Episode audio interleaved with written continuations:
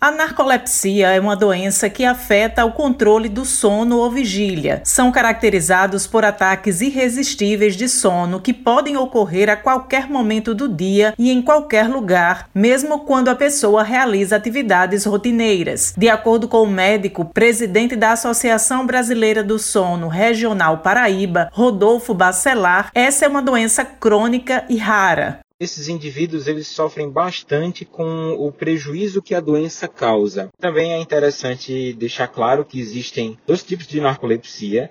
Existe a narcolepsia com a cataplexia e a narcolepsia sem a cataplexia. E a cataplexia tem como característica uma fraqueza muscular, esse súbita também. Esses indivíduos com cataplexia, depois de uma emoção forte, uma sensação de desconforto, eles subitamente perdem as forças dos músculos, e isso é um fenômeno também visto dentro da narcolepsia. Ele ainda pontuou as características mais específicas dessa doença que possui outras patologias do sono associadas além das outras características da narcolepsia, vão fazer parte do diagnóstico diferencial. A hipersonia idiopática, uma outra síndrome famosa e conhecida como a doença de Cinderela, que é a síndrome de Klein-Levin, a privação de sono excessiva, outros transtornos que afetam o sono, o uso de alguma medicação, também a apneia obstrutiva do sono. É interessante que dentro da narcolepsia existem doenças do sono associadas, como, a, por exemplo, achas de pesadelos, ou então o desenvolvimento de paralisia do sono. Essas patologias podem acontecer isoladas ou associadas à narcolepsia, e isso vai fazer parte da avaliação do profissional.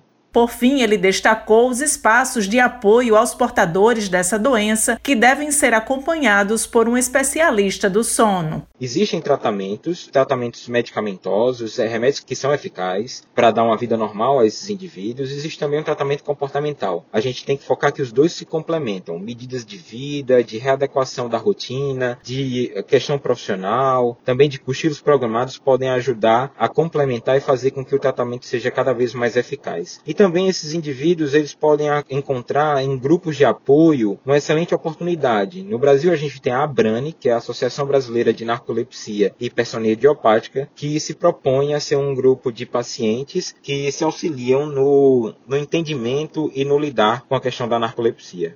Josi Simão para a Rádio Tabajara, uma emissora da EPC, empresa paraibana de comunicação.